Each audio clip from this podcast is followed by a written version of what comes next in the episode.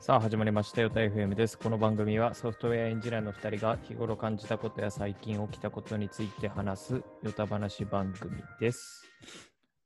こんにちは。こんにちは。じゃあ、今日もやっていきましょはい、う。今日は第16回目かな。 6回です ね。今日は僕の持ち寄り企画で、はい。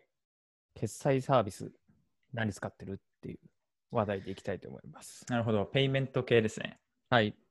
といやいうのこも、辺はねはい、最近、はいあの、キャッシュうん。が一応ニュース的には資金移動業を取得したっていう大きなニュースがあって、はいはい。まあ、これであの現金化が可能になったんですね。うんうんうんうんキャッシュで貯めた残高を、えー自分のうん口座に振り込んで現金化するっていうことができるようになったっていううん。うんうんうん。大きいニュースがあったんですけど、ほうほうほこれツイッターとかで見てると、う。うんうんなんかエンジニアとかはうん。反対してるというか、うんうんういんや、キャッシュはそういう思想じゃなかったっていう意見がすごい多いんですね。うんうんうんというのも、この現金化っていうのをできるようにしてもらうと、うんクレジットカードでチャージしたそのキャッシュの残高をうん送金できなくなっちゃうんだよね。うん。うん。それをやってしまうと、あのクレジットカードの現金化ができるようになってしまうから。ああ、なるほど。そう。で、大体、大きいサービスとかはもう、この資金移動業とって、メルペイとかうんうんは、ふ現金振り込みとかができて、うん。うんその代わりチャージは銀行の口座からしかチャージできませんよっていうん。うーん。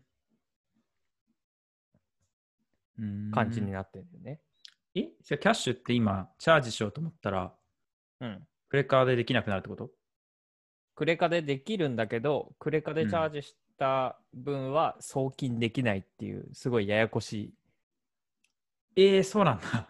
うん送金できなくなるの送金できなくなります。マジか。送金できるのは銀行でチャージした分だけ。ねえ。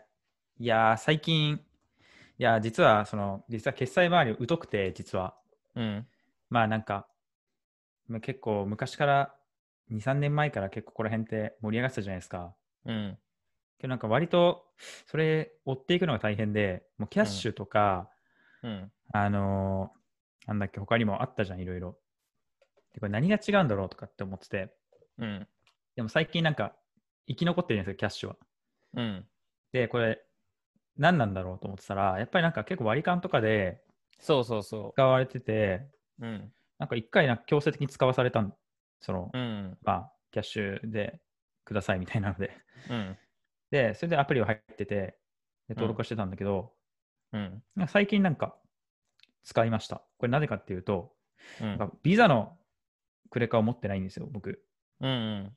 まあ、正式には持ってたんだけど、基本的にアメックスで絞ってるんで、うん。まあ、なんか、か普通に有効期限切れて、そのまんま使うのやめたんですよ。うん。そしたら、なんか最近ちょっと買おうと思ってたものが、なんかビアメックス対応しなくて、うん。致し方なくビザをこう、使わなきゃいけないってなった時に、うん。キャッシュのこう、バーチャルカードみたいなのあるじゃないですか。うん。だからあれに、えー残高を入れてですね、うん。そうすると、こう、クレジットカード番号が発行されるかうらん。、でそれを入力して変えたっていうのがあったんですよ。うん。でもこれ、なんか、チャージすんの、えっ、と、クレカでチャージするんだったらビザかマスターっていうのがあって、でビザ持ってないやんって感じなんですよ、結局。うん。だから、チャージするにもできんくて、で、チャージ結局 UFJ の振り込み、うん。銀行振り込みみたいなのでやるんですよ。うん。で、まあ振り込みっていうか、ページっていう、うん。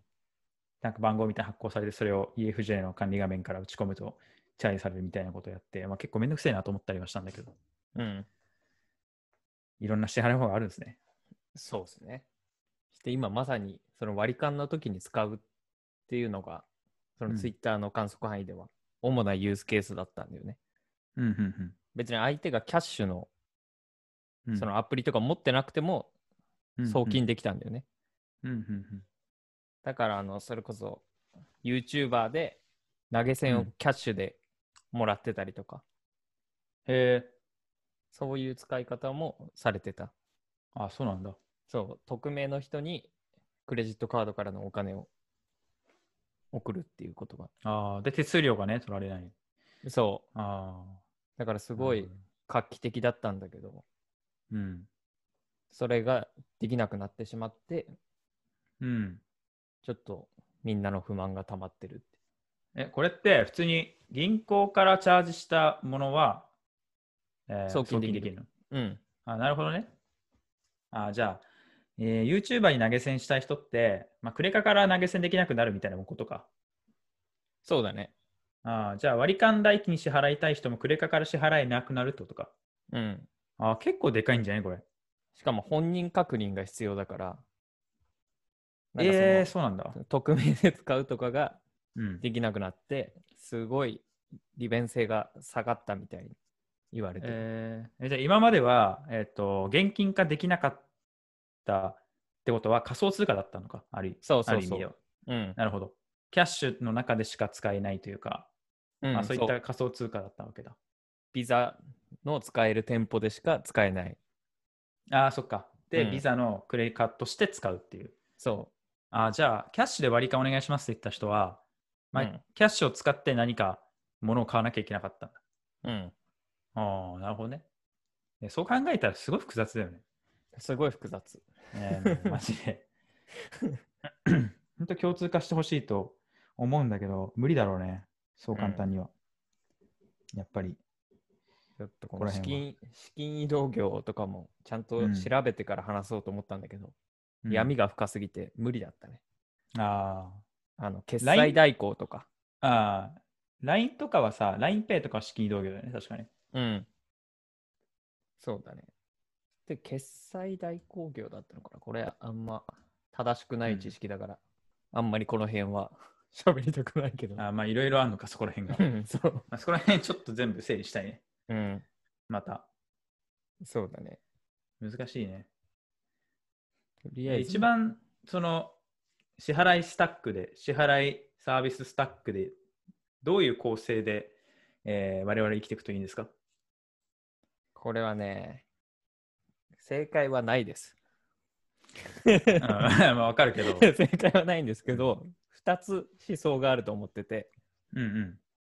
その、1つのサービスというか、1つの会社うんの決済サービスを使って、うんそしてそれの関連サービスも全部使って、うんポイントとかうん。荒稼ぎするっていう。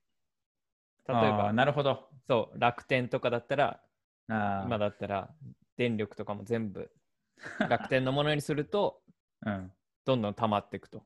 あ楽天の何インフラがあるちょ楽っと知らな天、くて、あれだけど。そうだね、あの、携帯はあるでしょ、まあ、楽天モバイルとか、うん。で、あと、電気料、電気あるよね。俺も楽天使ってあないから楽天電気ってのがあるんだ。あるよね。へえ、とか、あと、マジか。証券、うんうん証券会社も銀行もあるし、楽天銀行、そうだよね楽天証券、ううんん確かに。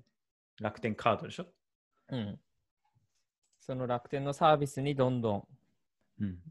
どっぷり使っていくっていう方法が一番あーポイン。トもたまりやすいし、 なるほどね。してもう一つは全部バラバラにするっうん。ほうほていうのがあって、う。うん。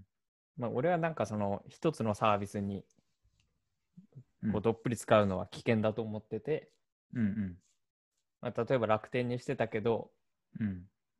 なんか一つだけなんだろうなまあ俺楽天市場使わないから分かりやすいので言うとああ、それは Amazon 使うのよは。そしたらそれ Amazon 使いたくても楽天にロックインされてることによってうん。楽天市場を使わなきゃいけないみたいな、なんか無駄なストレスをすごい感じちゃうんだよなるほどね。そう、そういうのを感じないために、最善を常に はい。選択していく。まあ、消費も制約されちゃうからね。そう、そうなんだよね。でバラバラにすることってもうほぼメリットない。メリットはさ、その経済的メリットってのはなかなか難しいんでしょこの話だと。そうだね。なるほどね。いや、まあ、普通はバラバラじゃないですか。まあ、わかんないけど、まあ、俺なんかはもう気にしたことないからね、その楽天で縛るとか。うんこ。れなんかそもそもちょっとこれ、ビジネスマンとしてはもう欠陥なんかもしれないけど、あんまコスト意識が個人の消費に関しては、なんかほとんど今までなくて、ああなんかそのポイントカードって何のために存在してるのか分かんなかったんで、うん。なるほど、なね。ポイント貯めてるやつってなんで貯めてんのって。ポイント貯めるためにし購買してて意味ないじゃん。だってビビたるものじゃないですかとかって思ってたんだけど、 うん。なんかね、そんなこともないなっていう。例えば、なんだろう。 えっと、ベンダーロックインを、ベンダーロックインっていうか、まあ、その、楽天で縛るみたいなうん。のを、もうなんか、市場が河川だから、えーやらざるを得ないみたいなケースが少なからずあって、うん。まあ、例えば何かっていうと、なんか美容室の予約なんだよね。うん。美容室の予約って、基本的にホットペッパービューティーオンリーだと思ってるんですよ。うん。それ以外のなんかもう、なんていうの、流入経路って結構もうニッチじゃないですか。うん。なんか普通にまあ美容室と仲良くてなんか電話してとか LINE してとかっていうのはまあ最近あるだろうけど、うん。けどまあ美容室側も管理めんどくさいからまあホットペッパー経由でみたいな感じだと思うんですよ。っうん。ていうのって、まあもう要するに美容室まあ1ヶ月に1回とか2ヶ月に1回行くんだけど、うん。まあ、ホットペッパー経由で必ず予約するじゃないですか。うん。そうすると無意識にポイント貯まるんだよね。うん。で、予約するときにポイント使うかどうか選べるんですよ。うん。で、そこで初めて、うわ、めっちゃポイント貯まってると。うん。ってことに気づき、あーなんか、ラッキーだなとかと思ったりするわけね。うん。で意識的に貯めることはないんだけど、 うん。そこで無意識で使うときに、え初めてポイントの尊さみたいなのに気づくね。けど、そのために消費しようとは思わない、やっぱり。ああ、まあそうだね、うそれがコツかもしれない。なんか、ポイント稼ぎに行くんじゃなくて、自然に使ってたらポイントが溜まっていく仕組みをうん。最初に考える。設い計すや、る。なんか、正直ポイントとか貯めたり節約したりする頭を使うんだったら稼ぐ方に頭を使いた い。 それそれはもう、この話が成立しないですよ。そうなんだよね。ヒカルいやはー Amazon、Amazon カードとかうん。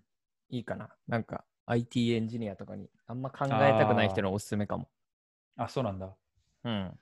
Amazon カードってのはあるんだ。全然 Amazon 知らカないードっていうのがあって、うん。還元率は低めなんだけど、うんうん。 IT 業界の人って Amazon のポイントってほぼ現金みたいなもんじゃん。ああ、ポイント還元率も実はほとんど考えたことなくて、うんなんか今、アメックスっていう、アメックスを使ってて、アメックスのなんつうの、こう純粋なアメックスを使ってるんですよ。うん。で、なんかアメックスって、なんか普通に、なんだろうな、100円で1ポイントとかじゃなくて、なんか100円で1ポイントなんだけど、うん。結構貯まるんですよ。まあまあまうんうあ、ん普通に会社のカードも、えっとアメックスだから、うん。そうすると、なんか普通に、まあ、会社の決済だから、普通に数千万とか使うわけじゃないですか。うん。だからまあ、アホみたいに溜まってくるんだけど、まあ、これを変え、何かに変えるときに、うん。こうなんか変なパンフレットみたいなの届いて、そこから変えられるんだけど、うんまあ、そんなのさ、アメックスが売りたいもの売ってるだけだから、俺的には全然ピンとこないから、基本的には、えーっと旅行とか行くじゃないですか。旅行とか行ったら、うん。その旅行代金をポイントで後から変えられるんですよ。うん。でね、なんか還元がね、なんか1ポイント1円かと思ったらね、なんか0.8とか0.7とかでね、うん。なんか複雑になっててね、なんかすごい損した気分なんだよアメックス、あれ有料の3万円年会費3万円とかだっけえーっとね、個人のやつはゴールドだから年会費3万ぐらいだった気がするけど、うん。えっと、法人の方はプラチナなんですよ。うん。だから年会費15万ぐらい、12万かな、12万ぐらい、うん。超高いじゃないですか。うん。まあ、なんでそれ使ってるのかっていうのはまた別の理由が あるんですけど、うん。まあ、アメックスって結構そのプラチナとかになると、まあ、なんだろう、細かいとかやってくれるコンシェルジュがついたりするんですよね。うん。まあ、ちょっと最近は使ってないんだけど、まあ会食でめちゃくちゃ使うことが多くて、うん。いや、もうめんどくさいですよ。もう会食の場所とか。うん。で、一回一回。で、相手先に合わせたりとかね。相手先先のその会社に近くに合わせたりとかすると分かんないじゃないですか。うん。まあ、渋谷とかだったらめっちゃ詳しいわけだけどさ、うん。自分の範囲だったら。ういやん。そういうとこはもう電話一本で、いや、ちょっとなんか、 3名で、こんな感じで、みたいな。予算5ぐらいで、適当に探してください、みたいな。で、予約してください、みたいなことを電話でするんだよ。うん。そしたらもうすぐやってくれる。うん。とかもあるし、まあ、あと、うんまあ、えーまあ、いろいろありますよ。空港とかでの。の、そうだね。ラウンジとか。うん。そうね。。クスはそうだね。すごい。ポイントが一番貯まるかもしれない。還元率は高い。そうなんだ。うん。使えるとあ、こそうだろったんだ。制限されるかもしれないけど。えー、そうだったんですね。そうだったのか。いや、なんかね、もう考えるのも大変じゃないですか。うん。クレジットカードってたくさんあるし、うん。まあ、やっぱりなんか王道みたいのに乗りたいんですよね。うん。何も考えなくてもベストですみたいなのが欲しくて、決済に関して言うとそれがないんだよね。うん。うん。早くできてほしい。そういうの。そうですね。今、今それこそ王道みたいなのは、うんアメックスかもしれない。。そうなんだ そんな俺、ポイマンジでトマニアではないけど。あー俺多分自分のその決済運用は間違ってるんだろうなって自覚はあるんだけど、うん。まあ、それを考えるのも大変すぎて、ちょっと逃げてたんだけど、うん。アメックスなのか。アメックス乗っかって、それこそホテルとかね、ポイント貯まってきたら、アメックスうのんおすすめのちょっと高めのホテル、うんポイントで泊まってみるとか。と思うじゃん。俺うんそれ何回かやったんだけど、うん。なんかね、 なんだかんだね、一番グレード低い部屋なんですよね。で、いやそれ嫌だから、なんかちょっと、ちょっとこう空いてる、もうちょっといいとこしてくださいって言うと、うんあプラスでいくらかかりますってなるんですよ、結局。うん。で、数万とかかかるんですよ、それが立派に。 うん。あんま意味ないじゃんって思っちゃうんだよね。うんうん、なんかそうフリーステイギフトって言って1年に1回無料で泊まれる宿泊券送られてくるんだけどうん。なんかね結構いいホテルなんですよホテル自体は、うん。グランド日光とか、うん。ねまあ、品川プリンスとかなんだけど、やっぱピンキーじゃないですかそれって、うん でも部屋とか、うん。うん、その結構下の方をさやっぱりなんか対象だからさなんかなんていうかなと思うせっかくそういう時使う時って、まあなんか、ね、ちょもうちょっと贅沢したいなみたいな時だったりするから、うん。結局プラスで払ってなんか、うん。だったら他のとこと思ってもよかったなとか思って、なんか結局カモになるっていううん。気はしてて。はい。なんか最近アメックスはそんなに好きじゃないんでやめようかなと思ってる。おうん、やっぱ不便。アメックス使えないって結構あるし、ー。うん。うんなんかね、そのアメックス何がムカつくって、そのコンシェルジュに電話するときにいちいち、その自動音声がまず入って、その自動音声がまずそのどんな要件ですかを喋るんだよ。うん。これが長い。本当に長い。あーなるほど。で、長くて番号を覚えてないから、うん。聞かなきゃわかんないから、結局聞くんだよ。でしかも、その後会員番号を打ってくださいと か、電話番号打ってくださいとか、うんなんか入るんだよね。うん。でそれが本当にうざい。うん。っていうのが結構あって、うん。なんかね、アメックスちょっとそろそろなんか年会費も高いしやめようかなっていうああ。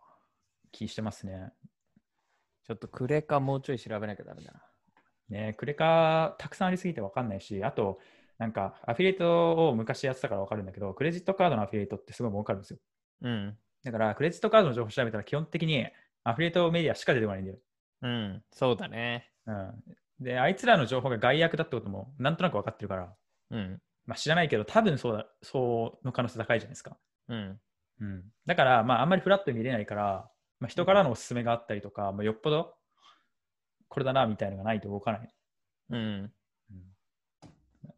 多分それもあって、多分ね、やっぱりクレジットカードビジネスってお金動くんだろうね、たくさん。うん。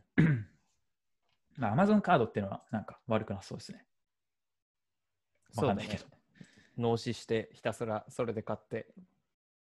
そうだアよね。マゾンアマゾンでの買い物だったら、うん何パーだったっけな ?2 パーぐらい。還元率がちょっと高くなんだよね。あで、ゴールドになれば2.5%。あいいじゃないですか2.5%もあった。ゴールド、ゴールドはね。うん。え結構たまると思ー、なるほど。まあまあまあ、そんな感じ。ね、結構ね、クイックペイとかはね、すごい使う。う。うん。あ、え何でえ、アメックス。あ、アメックスでクイックペイあんのか。あるね。むしろクイックペイなかったら結構きついな。うん。うんほとんどコンビニとかもそうだし、クイックペイ使える場所増えてきたし、うん。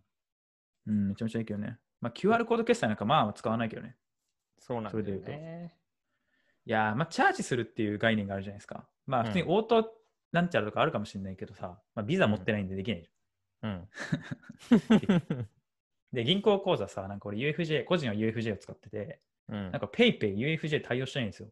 UFJ だけ。うん。うんだから、使えないし、もう八方塞がりで。うん。で、なんか、結構この話、しんちゃんとするけど、うん。なんか旅行とかに行った時に、まあ、結構田舎とかでタクシー乗ると、まうあ、んカード使えないっていうとこあったりするんですよ。もうびっくりするけど。うん。で、普通に、まあまあ、お金高いんですよね、しかも。うん。立派に。え、現金持ってないんですよ、みたいな。俺、現金持ち歩かないから、あんまり。うん。っていうふうに前、ちょうどこの間なって、うんそし。たら唯一 PayPay 使えるっていうね。びっくりして、現金と PayPay。うん。現金と PayPay だけっていう感じで、うん。おおと思って、で、ちょうどね、まあ、PayPay で、まあ、支払えたんだけど、うん。うんこんな時ぐらいですかね、PayPay 使う。俺は。ペイね。QR コードってよくわかんないね、本当に。ペイペイそうだね。銀行が登録してればいいけど。うん。いや、でもさ、世の中思ったよりすっげえみんなポイント気にしてると思うよ。うん。いや、本当に思う。で自分はそうじゃないけど、うん。あの、やっぱりね、その考え方もちょっとなんか改めた方がいいなって思う、自分で。ううん、ん。やっぱその1%とかバカにしちゃいけないなって、うん。めっちゃ思うあるからね、結う構。ん、なんか会社の決算だとめっちゃ気にするんだけど、うん。コスト的には。けど個人の支払いあんま気にしてなかったね。うん。でそれは良くないなと思って。うん。うん、ちょっと、あれですよ、ポイ活じゃないけど、めちゃくちゃポイントの組み合わせで、そうだね。ね、儲けてやろうかなと。あ、それだったら、初手は、マイナポイントは申請しました。いや、聞いたことしかないね、その言 葉を。そう もそう。なんだっ今日けから、今日からスタートですよ。国のやつだっけ国のやつで、そう、うん。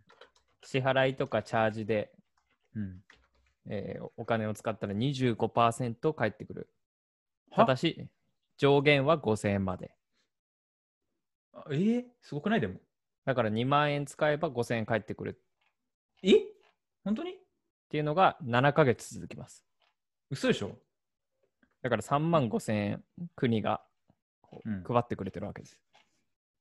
ええそれ無限に使えるってこと無限上限は5000円だよ。月5000円。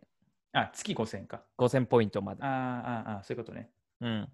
じゃあ月5000円は最大節約できるんだ。マイナポイント使えそば。でかいよね。う。うん。相当でかいよね、5000円は。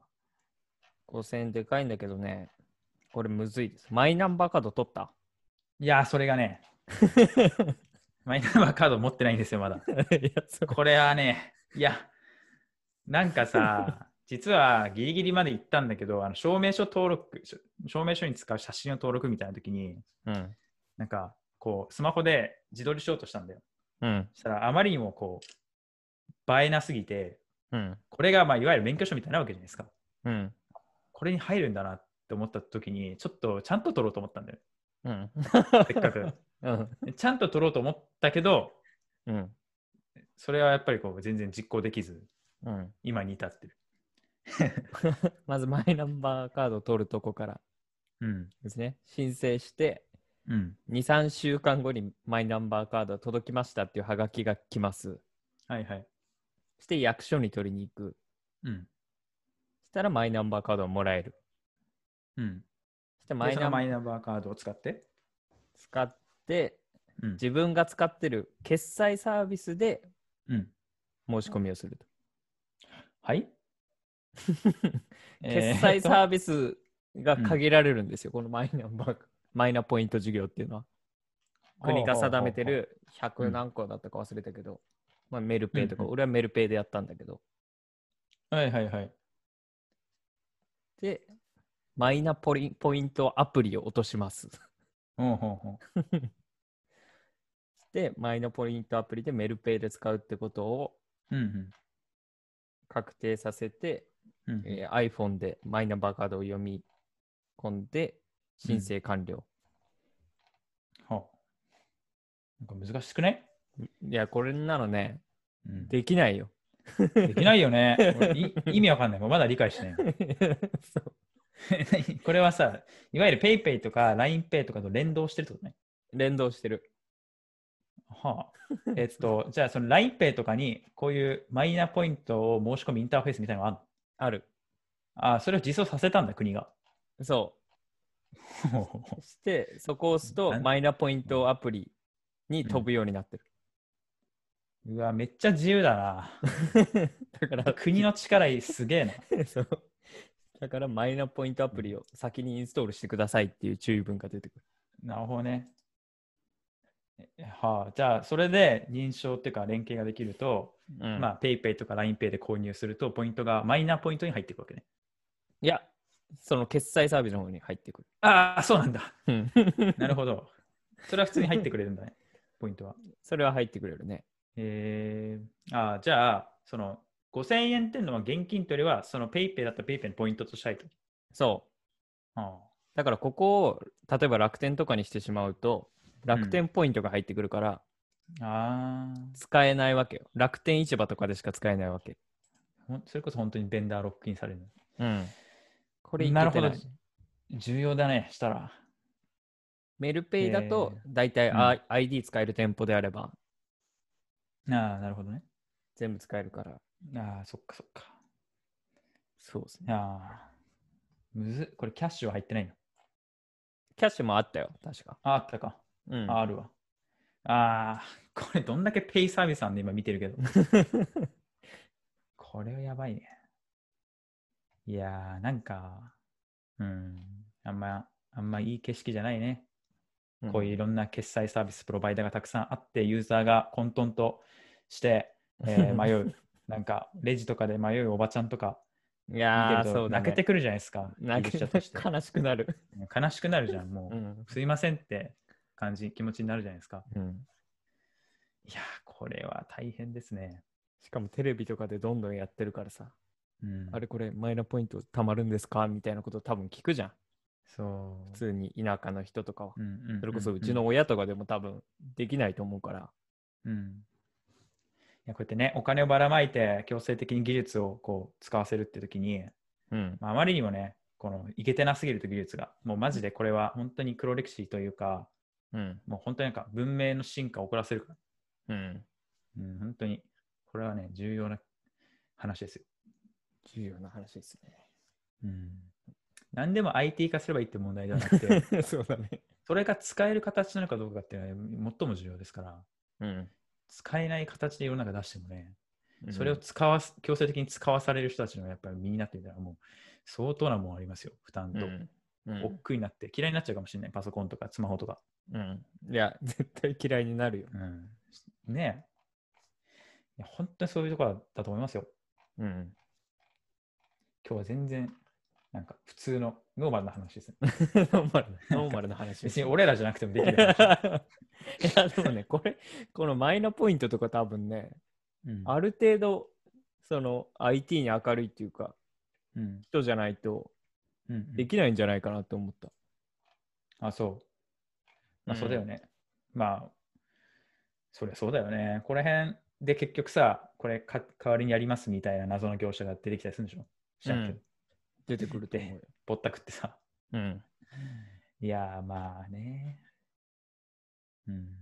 ちょっとこれは胸が痛いですね。胸が痛い話でした。うんまあ、かといって、やっぱ折り紙社みたいに、やっぱりベンチャー企業としてここ参入してもかなり難しくて、うん。やっぱり相当な資本力必要じゃないですか。うん。うん。だからまあ、我々ができることって難しいですよね。うん。外からは難しい。だからこれをすごくスムーズにできるように解説する、えーウェブページとか動画とかを作って、うん。えー広げるぐらいのことしか多分できなくて、実際のインフラを作っていったりとか、サービスのインターフェース作ったりするのって、うん。まあ、限られたプレイヤーにしかできないし、うん。うん、多分そのしかもそういう組織に入ったとしても、そこを動かすのってそんな簡単ではないと思うんですよね。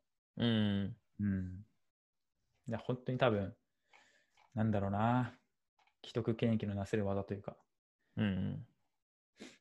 なんか虚しくなってきてしまうな。 まあ、その中でもやっぱ俺はメルペイかなとは思ってる。これから。ああ、まあね。うん。この中で選ぶんだったらね。ああ、そうなんだ。でもメルペイってさ、メルカリを使ってないと意味ないんじゃないのそうでもない。いや、全然か、俺メルカリ全く使ってないけど、便利えー、に使えるよ。それはメルペイにお金をどうやどうやって入れるのまず。銀行口座ですよ。ほうほうほう。で銀行口座に入れて、うん。から入れ、からチャージして、で、メルペイで ID とかで決済して、うん。で、友達に送金するときはメルペイってできるのか。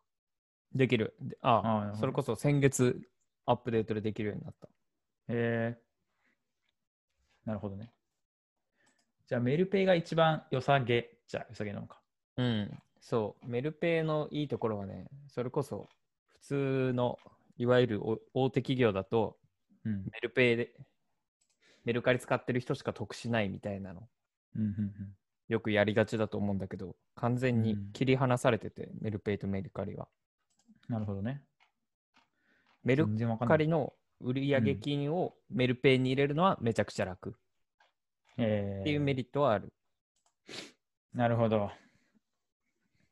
なるほどね。ちょっと複雑すぎて。これテレビでね、ちゃんとさ、こう、バーってしっかり解説するみたいなのもあるといいね。うんでもまあ難しいだろうな。池上彰さんとかねでもこうやってさ、ほら、お金絡んだりするからさ、うん特定の事業者を持ち上げたりすると大変じゃないですか。うんいやー、むずい。 いやそこのこはなってくると ペイペイでいいからってなる、そうだね。うんまあ、なんだかんだ PayPay ペイペイが一番力を、まあ、出してきそうですよね。そうだね多分一番うんマスにはなるかなうん。ね。ペイペイかな。いやでも僕らはうん。メルペイとかの方がいいんじゃないですかそう ?QR コード決済するんですか確かに。QR コード決済も仕組みとしてはすごいレガシーで、うんだって店員に、店員に金額打って見せるんでしょ。うんね。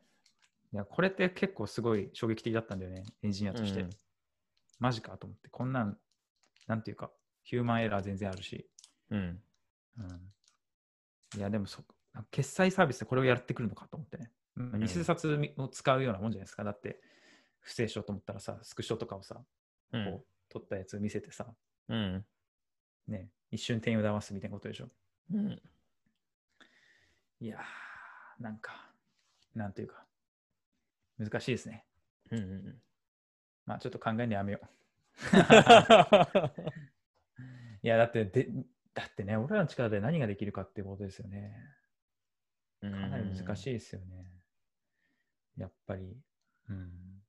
まあだだかからら、ねこういううーね、ツールを使ってでも使いたくなるような、まあ、うんワクワクするソフトウェアを作っていくっていうことぐらいしかできないですね。 こうい、いうやこういうやっぱり、あの決済とかうんの部分は、なかなかね、タッチできないですね。うんまあキャッシュがそこをねうん。やってくれるかなっていう感じがしたけど今回みんなからうん不評ですねそっか。まあでもまだわかんない社長がなんか考えをまとめてツイッターでポストするとは言ってたからうんうんうんちょっとそれ見てからですね。そうね。うん。まあね、ネットでの決済はクレカでいい全然いいけどね、うん。うんやっぱ実世界とかになってくると、まあ、手数料の話とかもあるし、うん。なかなか難しいですね。はい。わかりました。じゃあ、ちょっと僕は様子見ます。 はい。勉強になりました。まあ、とりあえず追、っていきます。いろいろ、いろいろ見てみます。はい。はい、したら、じゃあ、こんな感じで今日ははい。締めますか。はい。全然テックじゃないですけど、はい。 たまには。普通のヨタ 話、うん普通の本当に飲み会で話すような話、 申しうん訳ないですけど。 はい。こんな感じです。はい、お疲れお様で疲しれた。様です。はい。